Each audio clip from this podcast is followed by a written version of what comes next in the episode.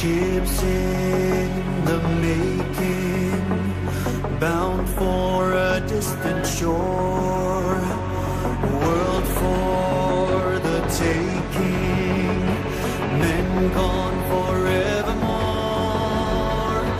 boarding and setting sail. Sexto Continente. Dirigido por el obispo de Orihuela Alicante, Monseñor José Ignacio Munilla.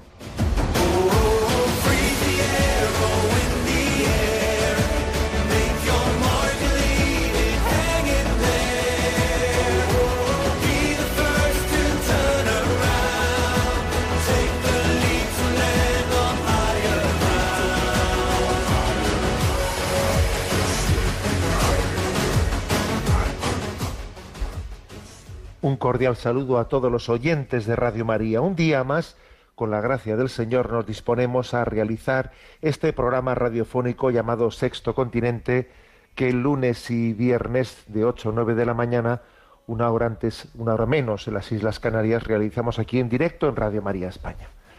Ayer cantábamos Aleluya en la celebración de la Pascua del Señor. Y hoy quiero también que esta sea nuestra primera palabra, una palabra de aleluya que es como un corazón que necesita expresar la alegría que lleva en su corazón, la que lleva dentro de nosotros. Necesitamos expresarlo.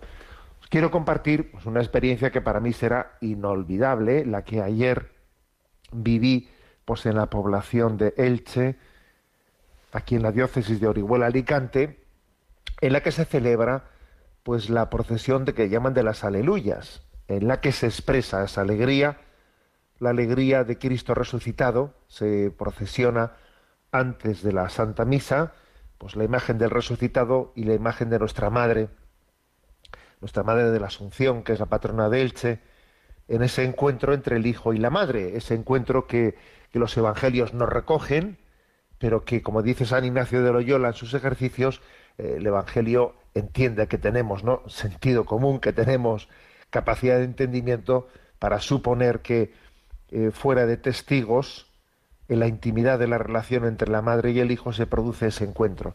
Y claro, la verdad es que es impresionante ver la, la expresión de fe y alegría, fe y alegría que brota de esa celebración de la Pascua. Y bueno, pues lo que se caracteriza esa, esa expresión, esa explosión de fe y alegría en, esa, en esas aleluyas de Elche por, bueno, por el hecho de que desde los balcones de, todo el recorrido, millones de aleluyas, así se les llaman aleluyas, a, pequeñas estampas, eh, estampas de papel que vuelan y van cayendo sobre las imágenes que van procesionando y, envuelven, envuelven, pero literalmente, ¿no? Materialmente y espiritualmente, obviamente, envuelven a todos cuántos están allí presentes en esa procesión de los aleluyas. Esa imagen de millares, millones de, aleluyas que nos envuelven es la imagen de la, de la gracia del resucitado en la que estamos llamados a vivir eh, en este tiempo pascual, vivir envueltos en el resucitado, vivir insertados en él, vivir de su gracia, vivir en Cristo resucitado es maravilloso. ¿eh? Bueno, como digo, no olvidaré eh, esta experiencia, primera experiencia que he tenido como obispo de Orihuela Alicante, de esa manifestación de fe y alegría, como tampoco olvidaré, pues, por ejemplo, en Orihuela, el jueves santo, por la noche celebramos pues otra procesión que es la procesión del silencio, en la que, bueno, pues me llamaba la atención como miles de personas, había un absolutísimo silencio, no se escuchaba una sola, una sola palabra, y allí pedíamos el don, el don de, de que el silencio fuese la sal que nos permitiese acoger la palabra, para que la palabra no nos encuentre sin la debida capacidad de recepción, para que la palabra no sea significativa, no sea gustosa, como se dice, ¿no? Que tengamos el gusto interno de la palabra de Dios que recibimos. Por eso el silencio era tan importante, el silencio de la acogida a la revelación de Dios en esta Pascua. Bueno, todas esas manifestaciones, la verdad es que llaman la atención. Yo mm, aprovecho para, para decir que está claro, está claro que la religiosidad popular tiene una gran potencialidad, ha demostrado ser, está demostrando ser, pues un dique de contención muy importante frente a la secularización, a este intento de robar el alma, el alma cristiana tan evidente, tan patente, ¿no? que está habiendo en este nuevo orden mundial. Claro, pues la religiosidad popular es, eh, el enemigo a batir, vamos a ser claros, ¿eh? el enemigo a batir no igual no claro no se atreven a mm, enfrentarse directamente a ella pero claro lo que intentan es diluirla ¿eh? diluirla en lo turístico diluirla claro es eh, obviamente no existe una una batalla no una batalla en la que nosotros tenemos que ser conscientes de que esta religiosidad popular es un lugar de encuentro en el que tenemos que evangelizar evangelizar y evangelizar.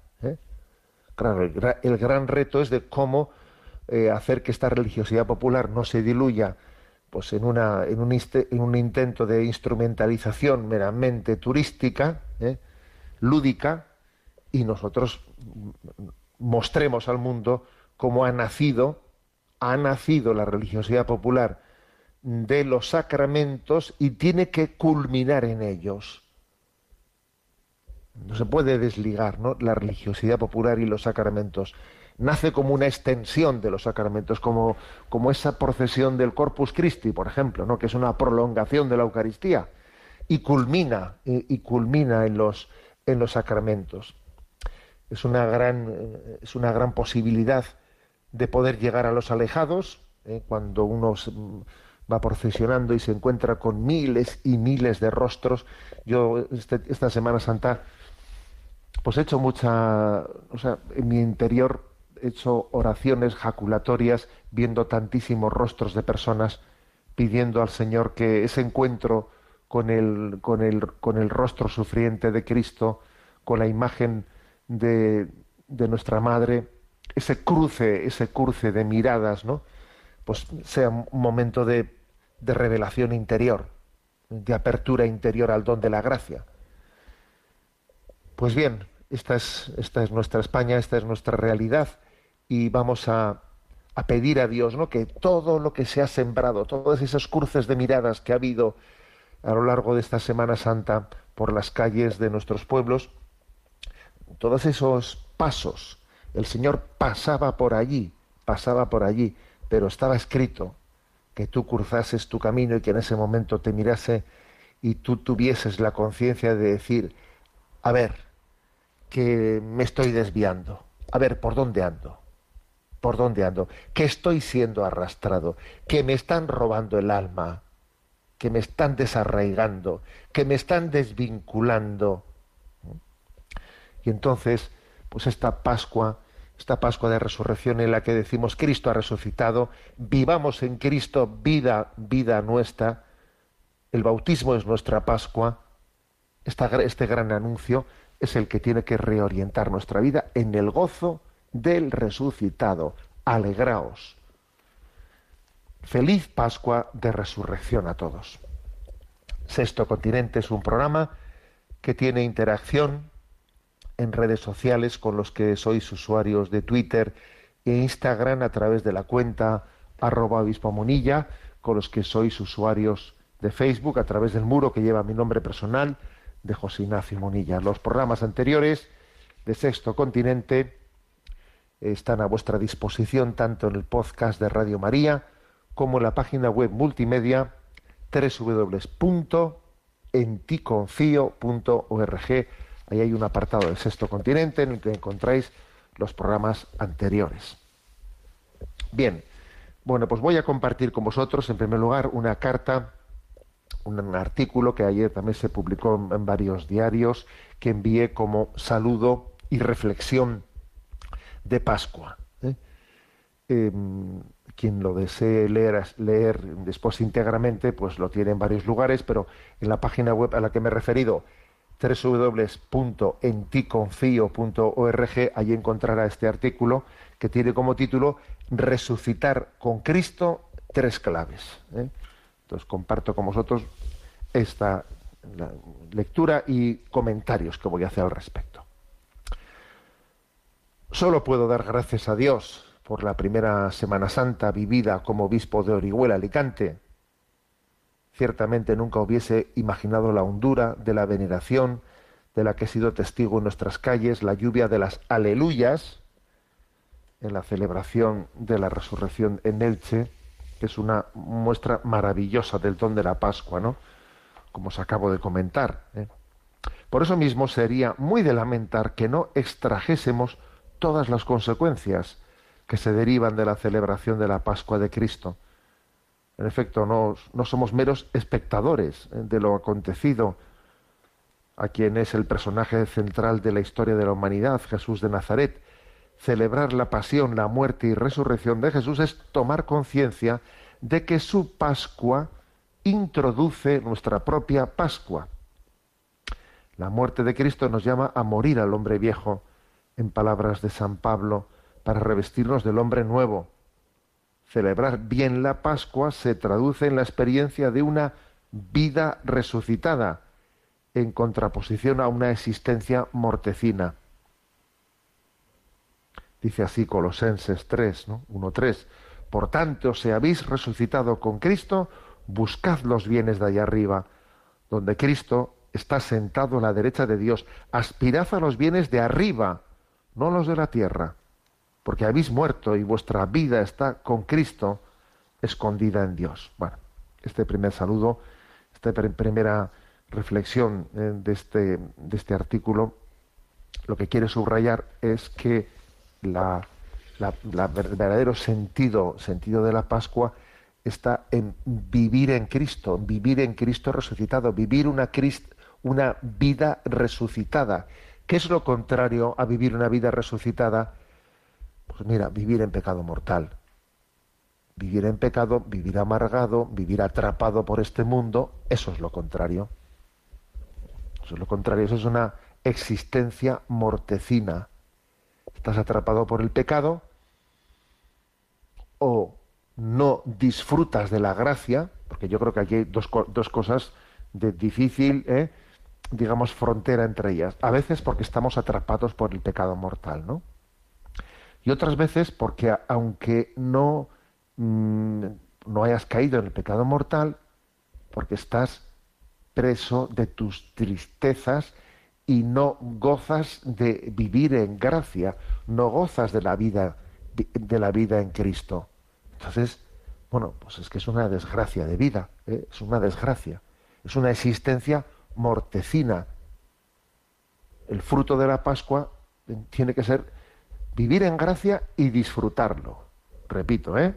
Vivir en gracia y disfrutarlo romper con el pecado y luego gozar de ello. Repito, es que esto de gozarlo es muy importante, porque, ¿eh? todo lo decía Santo Tomás de Aquino, ¿eh? dice Santo Tomás de Aquino, una virtud, una virtud que no nos causa placer, ¿eh? no está suficientemente consolidada.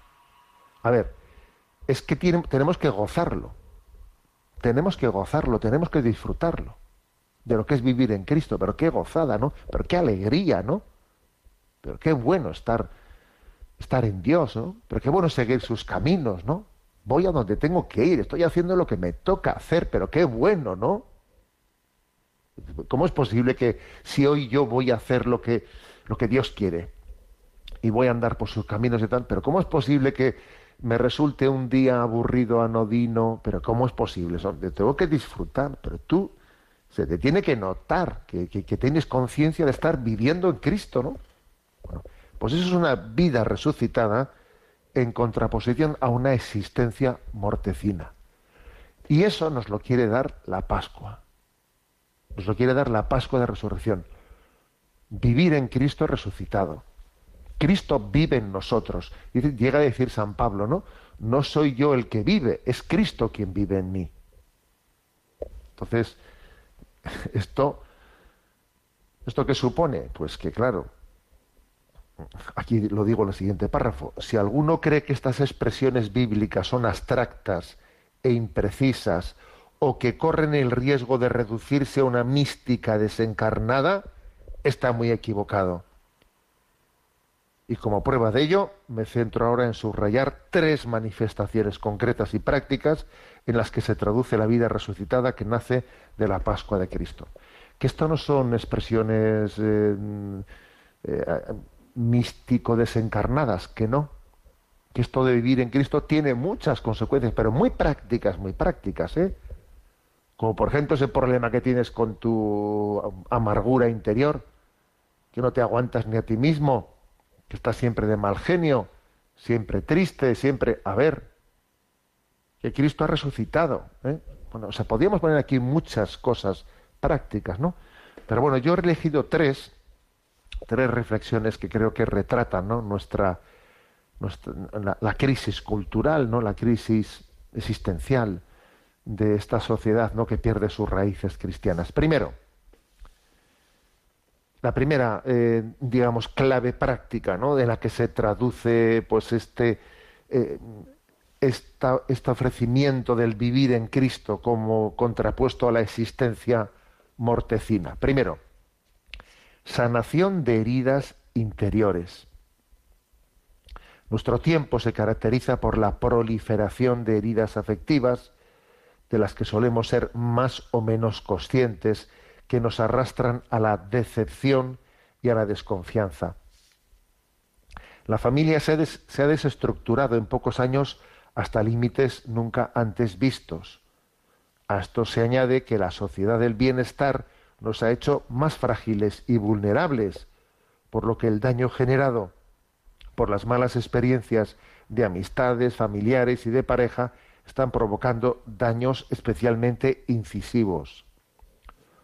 Por mucho que nuestra cultura libertina haya pretendido maquillar todo este sufrimiento, convirtiéndolo a veces en un escaparate al modo de un gran hermano, lo cierto es que nunca habíamos alcanzado un índice tan grande de fracturas psicológicas. A pesar de que las nuevas ideologías pretenden convertir las heridas en pulmones, en una suerte de huida para adelante, lo cierto es que desde estas heridas solo se respira desencanto y frustración. Finalmente, el narcisismo parece ser la consecuencia inevitable generada por la carencia de un amor maduro y estable. En realidad sufrimos porque no somos capaces de amar desde la cruz de nuestra vida y por ello la Pascua de Jesucristo se convierte en la escuela divina del amor humano. No es casualidad que el Evangelio nos pida el amor al prójimo y el amor al enemigo, ya que generalmente nuestro enemigo suele ser nuestro prójimo. Por ello el perdón a nuestros enemigos se convierte en la condición para poder amar a fondo perdido, sin confundir amar con poseer o con utilizar. Solo la gracia del resucitado nos permite amar como si nunca hubiésemos sido heridos. Bueno, pues esta primera, esta primera mm, reflexión o clave, mejor, mejor dicho, nuestra primera clave nos hace entender cómo la gracia de la Pascua, la gracia del resucitado, es la que nos, nos tiene que sanar ¿eh? de, de, un corazón herido un herido, herido que no se ha, se ha decepcionado de la vida, ha tenido malas experiencias, no te fías de nadie, aquí todo el mundo te utiliza, te utiliza y entonces hay muchos corazones cerrados que no se fían ya de nadie, que han decidido pues eh, no amar por no sufrir ¿eh? y entonces bueno pues se han encerrado en su propia burbuja, en su propia burbuja narcisista de contemplarse a sí mismos eh, y, estar eh, amargados, amargados, porque esa contemplación hacia uno mismo obviamente no te da paz y alegría, porque la paz y alegría se la da cuando uno entrega su vida. Y claro, si no entregas tu vida, estás ahí encerrado y amargado, y no te fías, no te fías de nadie, y, entonces, y estás herido, y, y, todo, y todo es una queja, y es un, un lamento, y es una visión de la sociedad absolutamente eh, amargada ¿no? de todo el mundo que te rodea. Y además, a veces esto está mezclado con una, que ya es el colmo, ¿eh? que ya es el colmo, pues está, está mezclado con una especie de ideología, ideología en la que estas heridas nuestras, estas heridas, pues pretendemos hacer de ellas, pues mm, un escaparate. Bueno, es que este es el mundo nuevo, esta es la nueva sociedad, ¿no? Y entonces em, em, convertimos las heridas en pulmones, como si esas heridas, ¿no? de la ruptura del matrimonio, de la ruptura de todo, como si esas heridas fuesen imagen de la modernidad. Entonces, como si yo tuviese que hacer de estas heridas un pulmón. No, mira, los, eh, perdona, la herida no es un pulmón. Si tú respiras por las heridas, vas fatal. Respirar por tus heridas, bueno, eso tiene consecuencias trágicas. Por las heridas no se respira. Tú no puedes convertir tus heridas en tus pulmones, ¿no? Porque eso lo que hace es lo que hace es pues, huir para adelante y todavía sufrir más, ¿no? Sufrir más. La única manera de salir, ¿no? salir de ese, de esa espiral es reconocer, ¿eh? reconocer que necesitamos de Jesucristo para aprender a amar, una profunda conversión, una petición profunda de perdón, ¿no? Por nuestro planteamiento egoísta, narcisista, y una apertura al don de la vida, al olvido de nosotros mismos, la sanación de las heridas interiores, ¿no? Bueno, ese es el primer, ¿eh? la primera clave, la primera clave, la Pascua de Cristo eh, como fuente de sanación de tantas heridas. Segundo lugar, ligado a lo anterior, ¿no? Pero bueno, también tiene su especificidad. Liberación de esclavitudes y adicciones. Dice así este artículo, cuando las heridas interiores no son identificadas y abordadas en pro de su sanación, lo frecuente es buscar compensaciones en forma de un placer inmediato. Ya que somos, perdón, ya que no somos felices, solo el amor maduro nos alcanza la felicidad, entonces pues recurrimos a aliviarnos con algún refugio placentero que finalmente termina por degenerar en una esclavitud adictiva, alcohol, droga, pornografía, videojuego. Merece especial mención la pandemia adictiva de la pornografía. Aunque no existen estudios serios sobre la incidencia en adultos, sabemos que siete de cada diez adolescentes consumen pornografía. Siete de cada diez, a la que acceden por primera vez a los doce años cuando en la revolución del mayo del 68 se reivindicaba el sexo libre, sexo libre, ¿no? Pocos hubiesen supuesto que éste habría de convertirse en un instrumento de manipulación colectiva.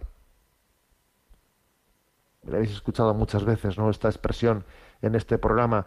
Nunca una dictadura llegó a estar tan consolidada como cuando consiguió que los esclavos sintiesen placer en serlo Claro, si tú tienes eh, a tus esclavos, les tienes encantados, ¿no? O sea, les tienes sintiendo placer siendo esclavos, los tienes a tu merced.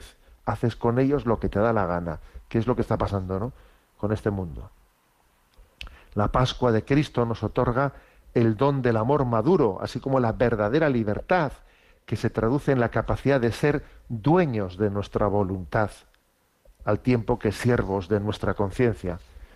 Bueno, esta segunda reflexión, eh, lo que está incidiendo es en el hecho de que, bueno, pues la, la Pascua de Jesucristo nos ofrece la libertad, la ruptura de las cadenas en las que hemos caído, ¿no? Bueno, pues ya que no somos felices, como no somos felices, ¿qué hemos hecho? Pues nos hemos, eh, hemos buscado compensaciones. ¿eh?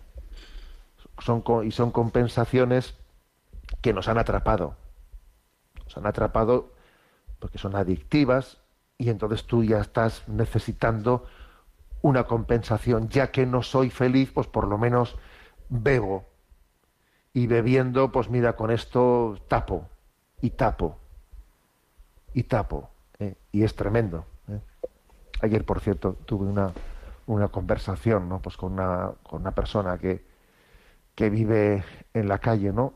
y yo intentando, pues obviamente, ¿no? Intentando, pues, claro, pues, ¿qué, es lo que te pide? Pues claro, lo que te pide es, pues, un, un dinero inmediato, se supone que para poder aliviar, pero claro, yo le decía, mira, que, que en este momento tu mayor desgracia no es que te falten las pilas, las pilas para la radio, es que en este momento tu mayor desgracia es que estás atrapado, ¿eh? estás atrapado pues por las por las adicciones. Entonces, vida nueva, hay que nacer de nuevo, tenemos que hacer una apuesta, claro, y, y es fuerte, ¿eh? es fuerte que nos demos cuenta de que eso que vemos en un drogadicto que está eh, absolutamente enganchado a la droga, que está ya viviendo en la calle, a ver, mutandis, mutandis, como se dice, cada uno veamos en qué medida yo me estoy eh, dejando enganchar por adicciones y por esclavitudes, en las que me estoy refugiando y ahí estoy buscando compensaciones. Que sé, de muchos tipos, ¿no? Pues en la comida, en formas compulsivas de comer, en el recurso de alcohol, la droga, la pornografía, la pornografía que, ojo, que está haciendo un daño tremendo, tremendo, el daño tan grande que hace la pornografía, que nos está, que, está atrapando, ¿no? Esta, esta sociedad, está haciendo sufrir a muchas personas. Entonces, a ver, Cristo viene rompiendo, Cristo resucitado viene rompiendo estas cadenas. Rescatarnos de nuestras ataduras, eso es un milagro. Romper una adicción ¿eh? romper una adicción, eso son palabras mayores. Está por encima de la fuerza de voluntad, porque se dice, hay que tener fuerza de voluntad, hay que tener fuerza de voluntad. Bueno, bien, pero no es que haya que tener, hay que recibir el don de la, el don, el don de Dios, hay que pedirlo, hay que, Dios nos lo quiere dar. ¿eh? Pero claro, romper las cadenas pues es, es, propio del resucitado, que viene a romper cadenas, liberación de esclavitudes y adicciones. Y en tercer lugar, tercera clave, ¿eh? iluminación del sentido de la existencia desde la razón y la fe.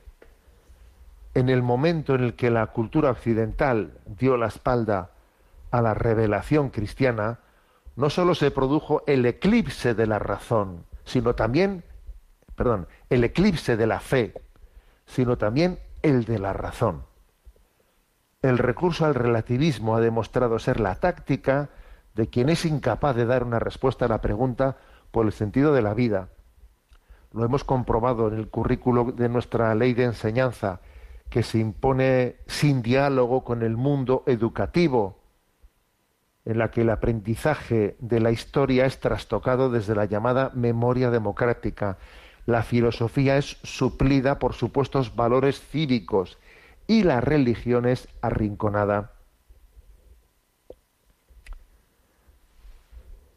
En la Pascua de Cristo se producen los encuentros del resucitado con sus discípulos y esto nos recuerda a nosotros la importancia de abrirnos a la revelación contenida en las Sagradas Escrituras en palabras de San Agustín, el Evangelio es la boca de Cristo resucitado. Es impresionante esta expresión, ¿eh?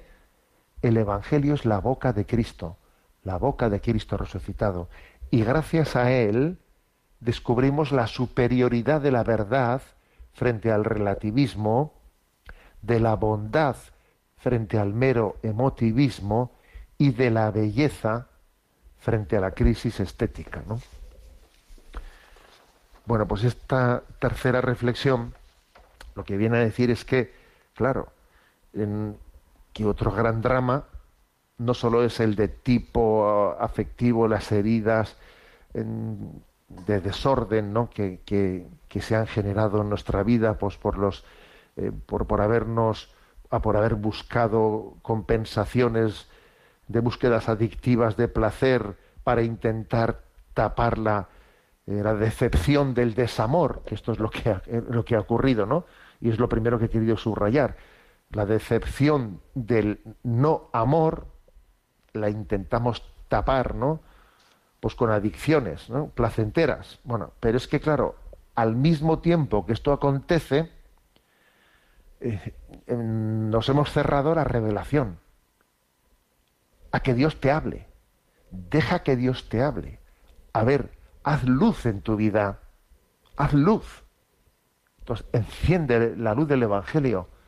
El Evangelio es la boca de Cristo. Deja que te hable, deja que te interpele. Acoge la palabra reveladora de Dios, ¿no?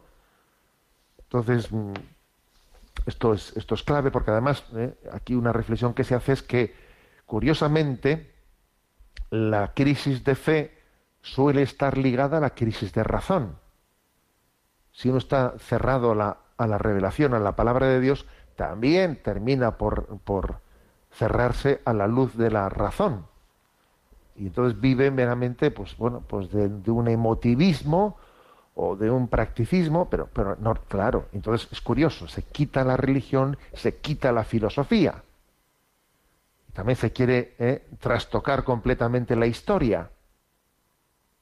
Eh, se quiere trastocar completamente esa historia. Ojo con esa reforma de la ley educativa en la que se renuncia a hacer una descripción, digamos, mm, pues ordenada, cronológica de cómo ha transcurrido la historia. Es únicamente eh, esa explicación tradicional ordenada, cronológica de cómo ha sido la historia, se reservaría únicamente pues para el siglo XIX y XX.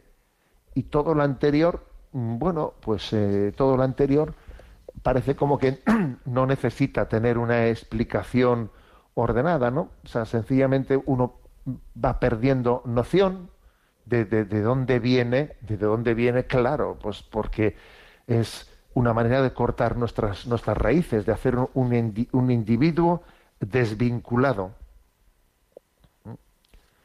O sea, transformar el aprendizaje de la historia, ¿no? Por una mera memoria democrática es una manipulación ideológica. Una manipulación ideológica por ejemplo, ¿no? Pues el, que nosotros lleguemos a ignorar cómo España se ha configurado a sí misma, se ha configurado en, en una búsqueda de la identidad cristiana, respondiendo también históricamente a la invasión musulmana, etcétera, cómo ha sido esa no reconquista la que también al mismo tiempo dio identidad a nosotros en el encuentro de los pueblos, de dejar un aspecto como ese, ¿no? fuera de, la enseñanza sistemática y ordenada y cronológica de la historia, claro, eso es una manipulación muy potente, muy potente. Bueno, por lo tanto, ¿no? el tercer sentido de la Pascua es la revelación del sentido. Cristo viene a dar luz, luz en la revelación y luz en la razón, luz en la razón luce la razón que, por cierto, me, vais a permitir un comentario así un poco, digamos, jocoso de actualidad por el hecho de que, bueno, pues este fin de semana ha existido, ¿no? Pues una, una polémica a propósito de que Burger King, que es, bueno, pues, pues una empresa de, hamburguesas, ¿no? Pues hizo un, un anuncio de muy mal gusto y de falta de respeto a propósito de, de, una oferta que lanzaba, ¿no? Pues de una hamburguesa vegana. El anuncio decía, tomad y comed todos de él, que no lleva carne, 100% vegetariano, ¿eh? 100% sabor. Bueno, ha habido una, una reacción en, redes sociales pues muy fuerte que ha hecho que finalmente Burger King eh, mm, pues retire su publicidad y pida y pida disculpas, ¿no? Bueno, pues nos alegramos mucho de ello, pero es que es que, como voy a permitir el, el comentario, es que la, es que la pérdida del sentido, del sentido religioso termina también por llevar a la pérdida del sentido culinario en una nueva, en una nueva ideología. ¿eh? Porque anteriormente ya Burger King había hecho ¿no? una publicidad que también había vuelto a retirar cuando vio la resistencia, en la que venía a decir que, claro, que era muy importante pues ser eh, mm, pues eh, ecologista y vegano y sostenible porque lo que más contaminaba pues era pues el, ganado y también el tener hijos que el nacimiento de los hijos de nuevas vidas era lo que era más insostenible para el planeta, nuevas vidas, ¿no? Pues la natalidad era insostenible y por lo tanto tengamos menos hijos y seamos veganos, ¿no? A ver, eh, es que es que es curioso que cuando nos cerramos, ¿no? A la a la revelación, a la revelación de Jesucristo, perdemos también el sentido común. Entre otras cosas, voy a decir una, voy a decir, me voy a permitir hacer el siguiente comentario, eso de hacer hamburguesas, ¿no? con 100% eh, vegetales, es como si hiciésemos ¿eh? pues verduras 100% con elementos cárnicos. O sea, ¿os imagináis que nos digan, esta lechuga que tiene usted delante de su plato está hecha 100% con carne? ¿Mm? Y ahora nos dicen, esta, este filete, ¿no? Esta hamburguesa que tiene usted está hecha 100% está hecha con vegetales. ¿Y por qué no le, dejamos a los vegetales ser vegetales y a la carne ser carne? Pero qué, pero qué manía, pero qué obsesión con intentar ¿eh? mm, cambiar la identidad de las cosas. ¿Por qué no respetamos la naturaleza de las cosas? Es curioso esto, ¿os imagináis, no? Ahora que nos digan, estas verduras, este, esta lechuga que tiene usted, mire usted, ha sido hecha 100% con carne. Bueno, tan ridículo como si me dicen, esta hamburguesa que tiene usted está hecha 100% con lechuga. Pero bueno, es que es curioso que forma parte de nuestra cultura el no, el, no reconocimiento de la dignidad de la propia naturaleza. ¿eh?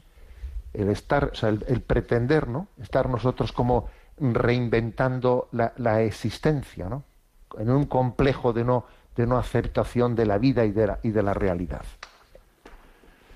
Bueno, hemos sido como quien quiera tener el, ¿eh? pues el artículo pues por compartirlo, etcétera Resucitar con Cristo, tres claves, lo encontráis en la página www.enticonfio.org.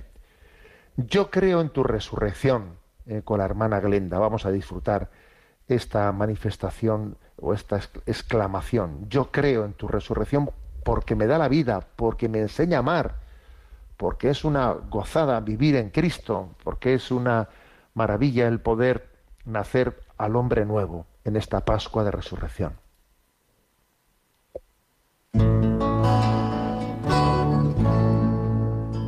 Yo creo en tu resurrección porque puedo amar, puedo reír, puedo abrazar mi mayor enemigo y mirar en ti. Yo creo en tu resurrección porque tengo paz en mi corazón que puedo entregarme a pesar de todo este dolor. Yo creo porque soy feliz junto a ti, porque me amas tanto que hasta moriste por mí. Creo en tu resurrección porque puedo amar, porque tengo tanto, tanto tanto, para entregar. Yo creo que tú, Señor, vivirás en mí. Yo creo que tú, Señor, vencerás en mí. Yo creo que tú, Señor, morarás en mí para siempre para siempre, Señor. Yo creo en tu resurrección,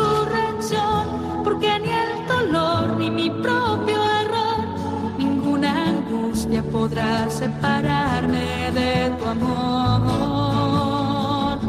Yo creo en tu resurrección, porque todo lo puedo con tu amor, porque sé que cuidas de mi vida mejor que yo. Yo creo en tu resurrección porque puedo amar, que puedo entregarme a pesar de todo este dolor. Yo creo en tu resurrección porque puedo amar,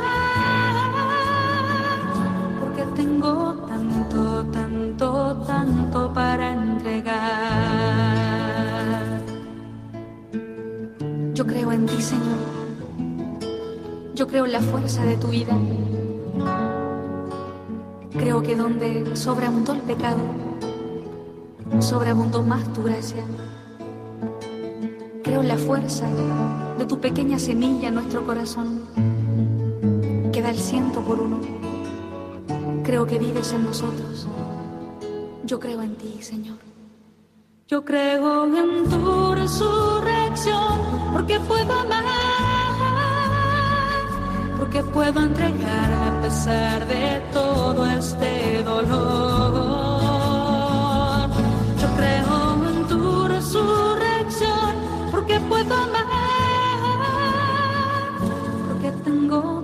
tanto, tanto, tanto para entregar.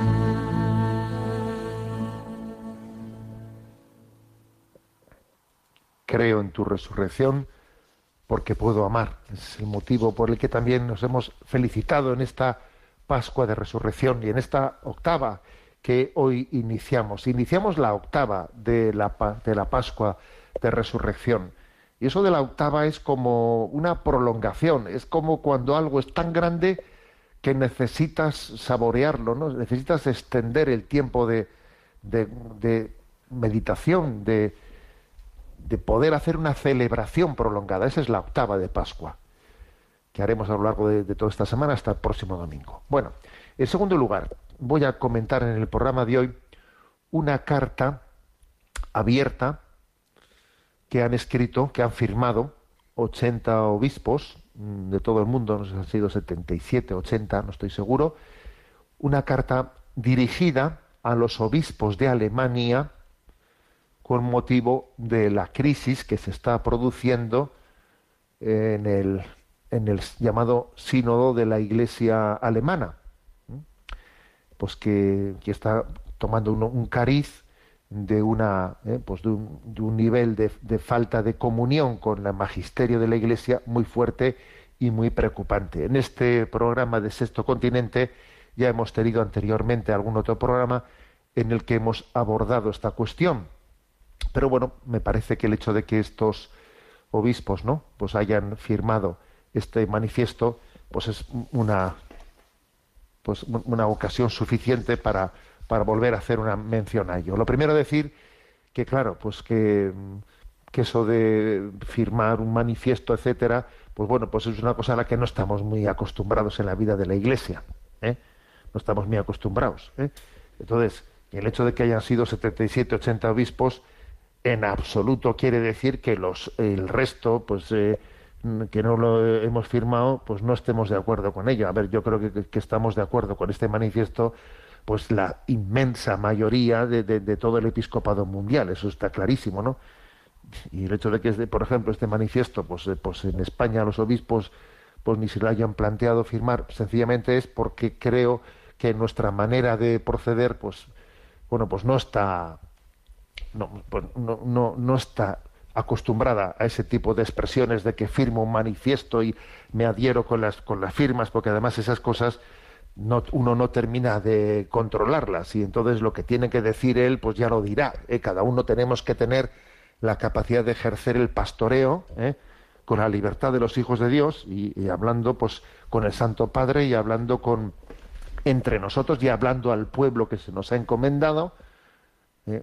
y bueno, pues quiere decir que, que por lo tanto que nadie interprete que como este manifiesto lo han firmado eh, pues 77, 80 obispos, los demás piensan otra cosa. Pues no. Eh, a ver, yo mismo voy a hablar esto y es que creo que las cosas que aquí se dicen pues son obvias ¿eh? y las diríamos cualquier cualquier obispo eh, que vive en la comunión con el magisterio y por lo tanto en la preocupación de que haya una pues una parte de nuestra iglesia que corra un peligro cismático que corra un peligro de ruptura con la fe y esto no es nuevo ojo esto no es nuevo.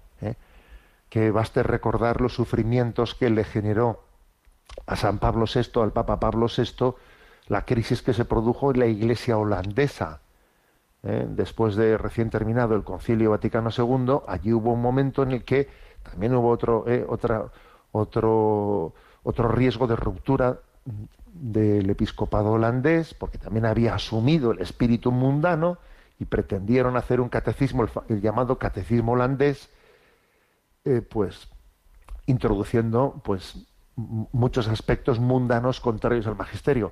¿Nos podéis imaginar? Yo entonces era, pues eso, ¿no? Pues un seminarista y lo que a mí me ayudó, lo que a mí me ayudó para comprender la teología y para comprender dónde están las claves de, de, de la mundanización, lo que a mí me ayudó estudiar el catecismo holandés y ver las respuestas que el Papa Pablo VI le había dado a ese catecismo holandés.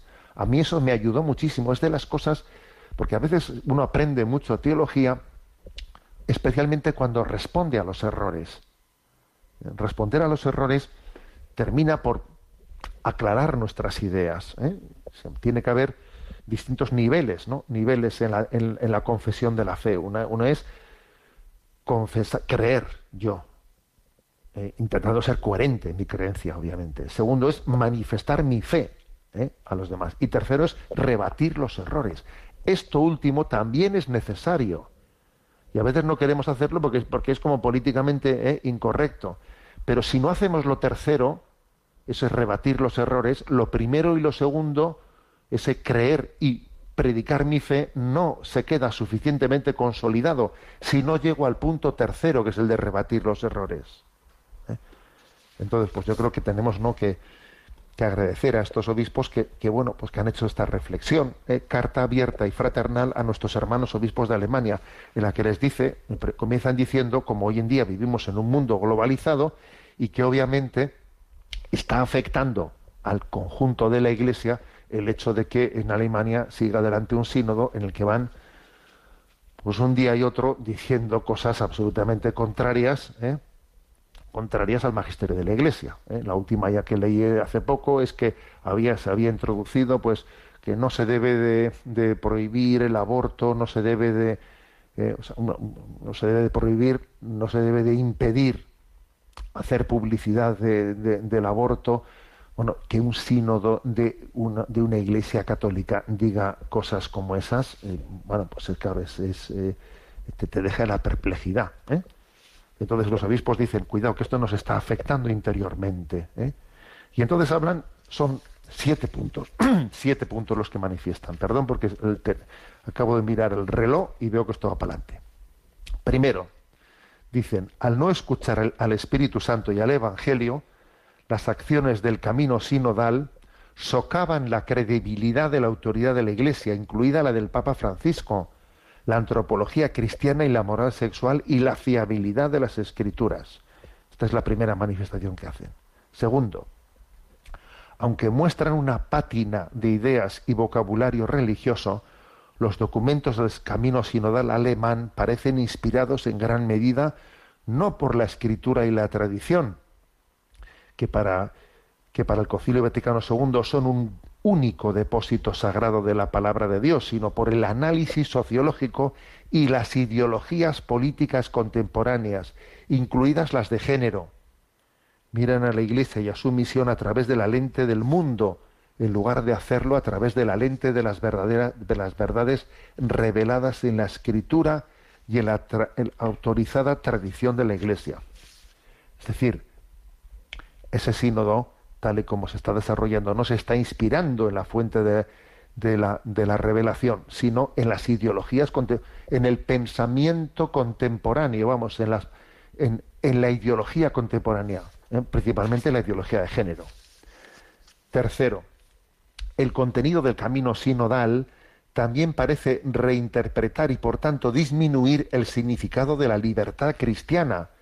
Para el cristiano la libertad es el conocimiento, la voluntad y la capacidad sin trabas de hacer lo que es correcto. La libertad no es autonomía. La, auténtica libertad, como enseña la Iglesia, está ligada a la verdad y ordenada al bien y en última instancia a la santidad. O sea, es decir, a ver, que- que ese sínodo está utilizando un concepto de libertad que no es el cristiano. Para nosotros la libertad es la capacidad de determinarnos para el bien, para ser santos, hacer la voluntad de Dios. Es que parece que hemos asumido el concepto de libertad de este mundo, que es hacer lo que me, lo que me venga en gana. Cuarto punto.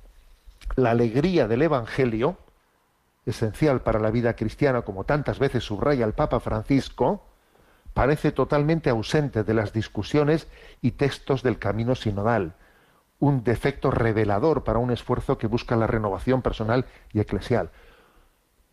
Es curioso este punto cuarto, ¿eh? Es decir, que en ese tipo de lecturas amargas y críticas contra el magisterio no se goza de la vida evangélica, sino se está siempre viviendo en amargura y en crítica. Y en una crítica amarga que es como proyección de tu crisis interior. Quinto punto de este, de este manifiesto de los obispos. El proceso del camino sinodal en casi todos sus pasos es el trabajo de expertos y comités, pesado en términos de burocracia, obsesionadamente crítico y orientado hacia el interior. Por tanto, refleja una forma generalizada de esclerosis de la Iglesia e irónicamente adquiere un tono antievangélico. A ver, estamos todo el, todo el rato, en vez de evangelizar, evangelizar, anunciar al mundo el gran mensaje del Evangelio, obsesivamente, ¿eh? haciendo análisis autodestructivos, críticos, teniendo una obsesión por, eh, por nosotros mismos, mm, desdecirnos, criticar pues, pues nuestro pasado, eh, a ver, ridículamente. Es como una especie de complejo, complejo, en vez de vivir, vivir santamente gozosos de la tradición que hemos tenido, vivir acomplejados de ella, parece que tienes que pedir perdón, perdón por nuestra, eh, por nuestra historia y por, bueno, Sexto punto. El enfoque del camino sinodal a propósito del poder en la Iglesia sugiere un espíritu fundamentalmente opuesto a la naturaleza real de la vida cristiana.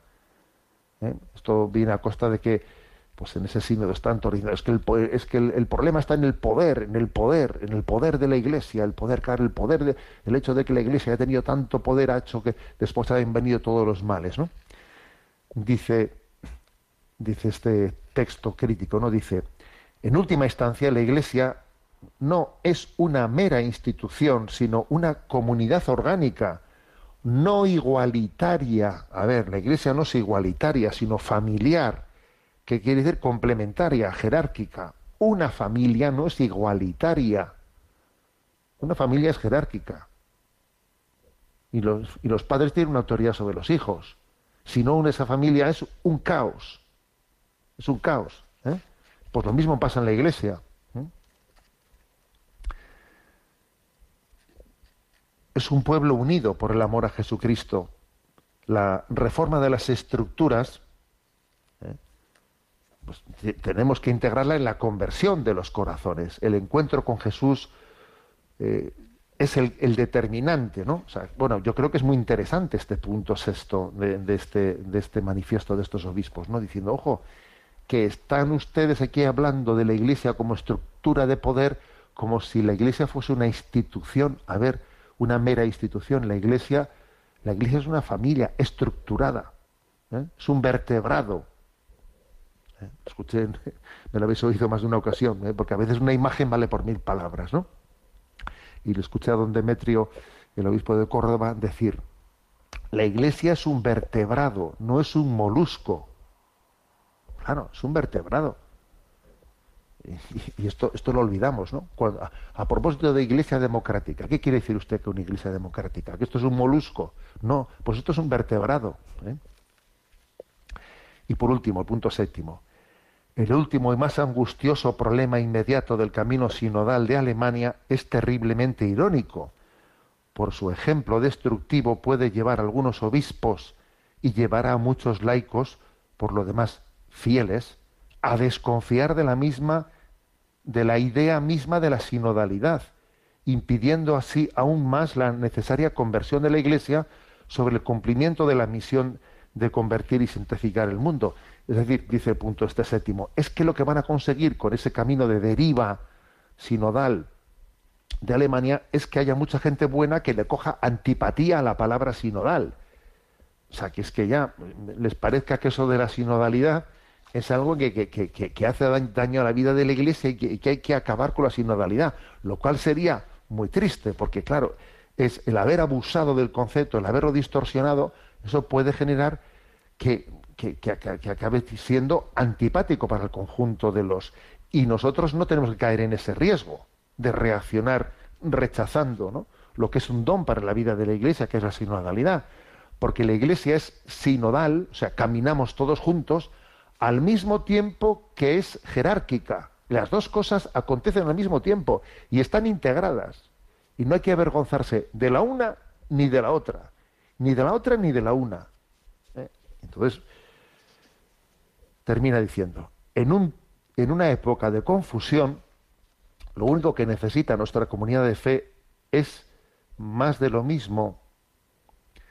Mientras discierne la voluntad del Señor para la Iglesia en Alemania, tengan la seguridad de nuestras oraciones por ustedes, ¿no? Que lo último, dice, en época de confusión, lo último que necesitamos es más de lo mismo. O sea, si estamos en épocas de confusión y usted lo que hace es añadir más de lo mismo, más confusión, vamos mal. Y dice, tengan la seguridad de nuestras oraciones por ustedes Así se lo dicen los obispos alemanes. Bueno, pues yo creo que esta carta pública merecía la pena leerla y, y bueno, pues yo creo que lo que tenemos que, que en este tiempo de Pascua es orar por la Iglesia, ¿eh? orar por la Iglesia. La Iglesia, la Iglesia es un milagro. Esa es mi tesis que suelo decir yo. La Iglesia es un milagro, porque es que es increíble que con lo torpes que somos, ¿eh? pues estemos aquí dos mil años después no nos lo hayamos cargado, porque yo creo que siendo eh, lo torpes que somos, que, que no hayamos conseguido no destruir la iglesia es un signo de su divinidad, vamos, de que el Espíritu Santo está presente en ella. Tenemos el tiempo cumplido y termino diciendo lo que he dicho al principio. Feliz Pascua de Resurrección. Vamos a vivir esta octava de Pascua con pleno gozo, paz y alegría en la resurrección de Cristo la bendición de Dios Todopoderoso, Padre, Hijo y Espíritu Santo, descienda sobre vosotros. Alabado sea Jesucristo.